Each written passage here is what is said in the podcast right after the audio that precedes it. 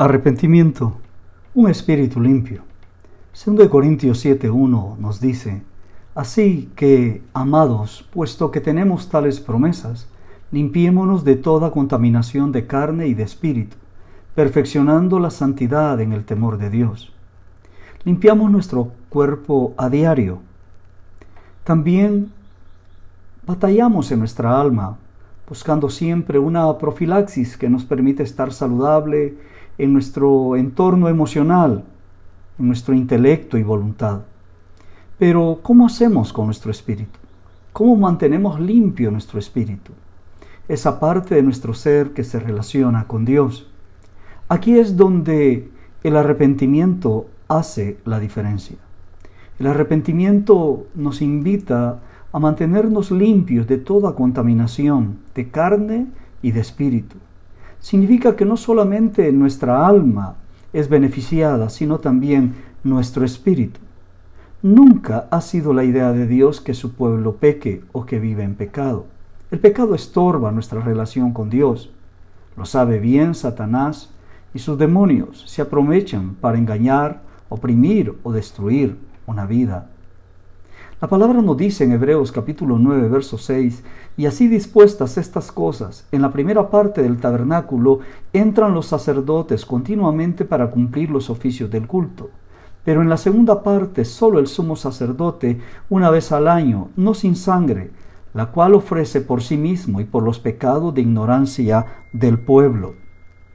Cuando leí este texto, realmente fue una gran revelación para mí porque la idea del arrepentimiento viene del Antiguo Testamento, viene para establecer un pacto entre Dios y su pueblo Israel.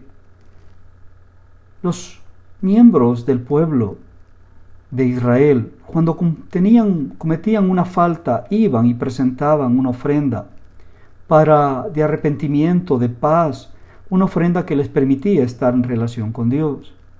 Pero de qué de aquellos pecados que ellos eh, ignoraban o que se daban sin tener conciencia.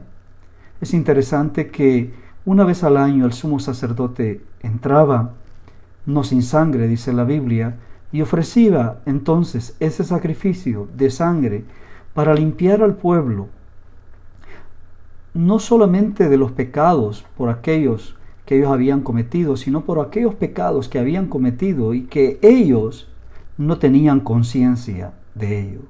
Para Dios era tan importante el, el sacrificio como señal de arrepentimiento de su pueblo y como señal también para traer paz entre Dios y ellos.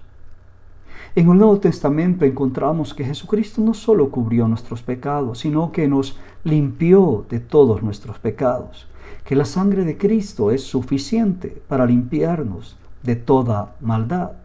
Y es interesante que la sangre de Cristo nos limpia no solo de aquellos pecados involuntarios que hayamos cometido, sino también voluntarios de nuestra vida.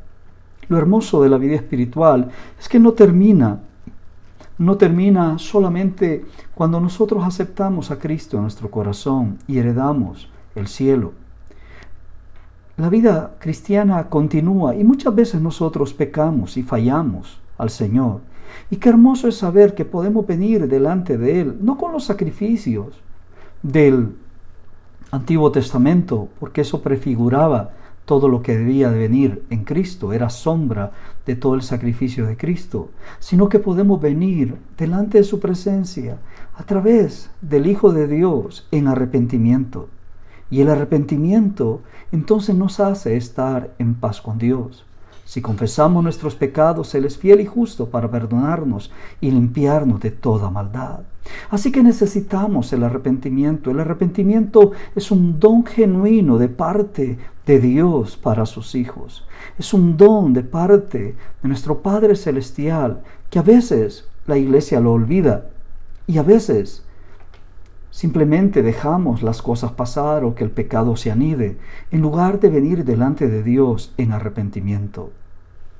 ¿Cómo podemos tener un arrepentimiento genuino?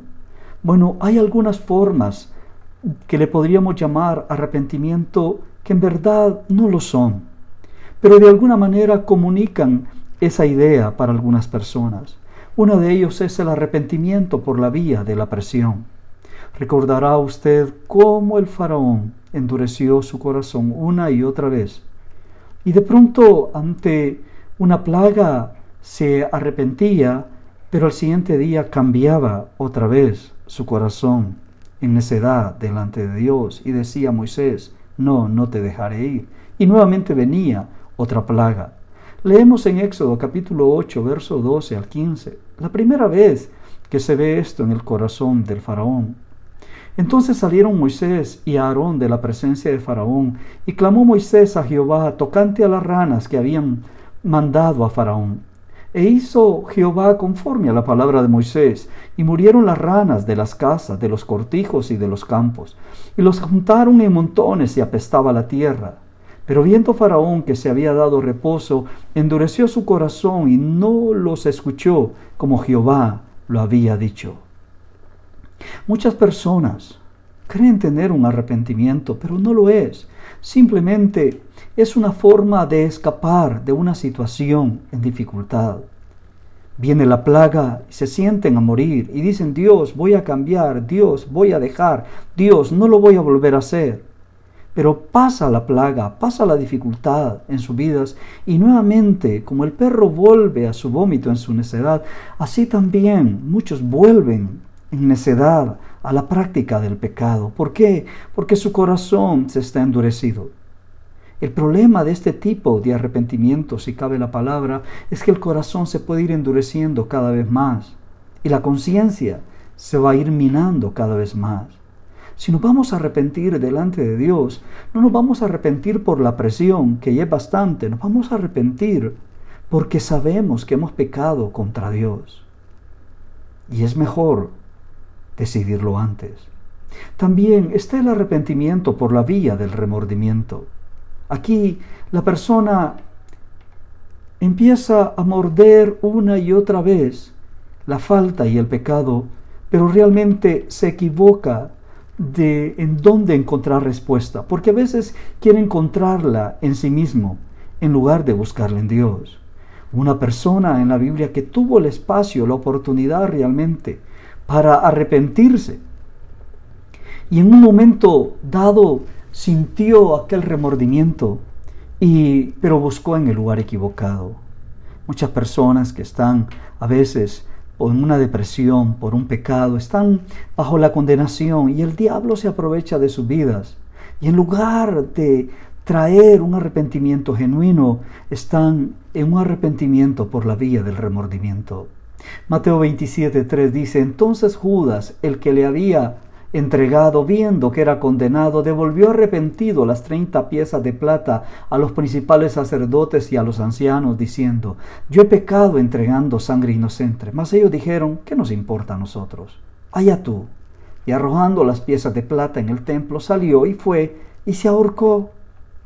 Devolvió arrepentido, pues su arrepentimiento fue delante de aquella gente. De pronto él tiene conciencia, tiene una luz, se da cuenta que ha entregado, que ha entregado al justo, que ha entregado al Señor Jesucristo. Pero Judas realmente lo que tiene es un remordimiento, es un arrepentimiento por la vía del, del remordimiento, en lugar de buscar a Jesús. No, se va donde los verdugos, aquellos no le hacen caso y él ya no puede manejar la situación, así que decidió atentar contra su vida. El arrepentimiento por la vía del remordimiento es una condenación constante donde el diablo se aprovecha y puede traer consecuencias muy graves. Ahora, también está el arrepentimiento por la vía del quebrantamiento. Y esta es la vía que Dios espera para su pueblo. David llegó a entender el arrepentimiento por la vía del quebrantamiento cuando dijo, lávame más y más y más de mi maldad. David entendió claramente que le había fallado a Dios. Pero también en la Biblia encontramos otro personaje que se arrepintió por la vía del quebrantamiento. Fue uno de los discípulos más cercanos de Jesús, su nombre es Pedro. Un hombre envalentonado que en su orgullo y en su soberbia le dijo, no te dejaré jamás, prefiero ir hasta la muerte. Solo faltaron unas horas para darse cuenta que todo lo que había dicho era una mentira. Jesús le tuvo que decir, Pedro, antes, antes que el gallo cante, tres veces me negarás. Y Pedro, Pedro, esa madrugada en particular, que había seguido a Jesús de lejos, a Jesús no se le sigue de lejos, se le sigue de cerca. Pedro mintió, Pedro dijo, dio palabras groseras, Pedro lo más seguro blasfemó, y ahí estaba cuando le decían, tú eres uno de ellos, ellos dijo, no, yo no conozco a tal hombre. Entonces cantó el gallo, y dice en Mateo 26, 75, entonces Pedro se acordó de las palabras de Jesús que le había dicho, antes que el gallo, que cante el gallo, me negarás tres veces. Y saliendo fuera, lloró amargamente. Pedro realmente tuvo un quebrantamiento.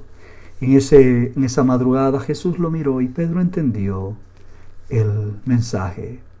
Pedro se quebrantó y aunque hacían falta muchas cosas en su vida que poner en orden, en esa madrugada Pedro entendió que solamente podía salir de allí llorando en la presencia del Señor. El quebrantamiento trae consigo un dolor genuino por el pecado y por la falta cometida. El quebrantamiento es caer sobre la persona de Jesús y ser quebrantado en Él y esperar en Él su misericordia, como lo hizo David. David decía, yo en tu misericordia he esperado.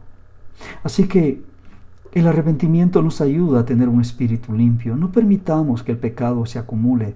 No permitamos que el pecado consciente o inconsciente llegue a acumularse en nuestra vida. Debemos acercarnos a Dios y que Él nos revele a través de su palabra, través de su Espíritu Santo, nos revele si hay pecado en nuestras vidas y traer un arrepentimiento genuino.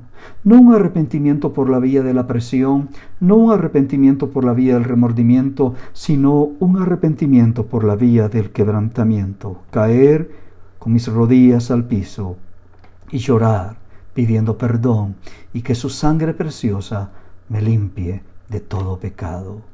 Amén. Dios te bendiga. Este ha sido un principio de vida.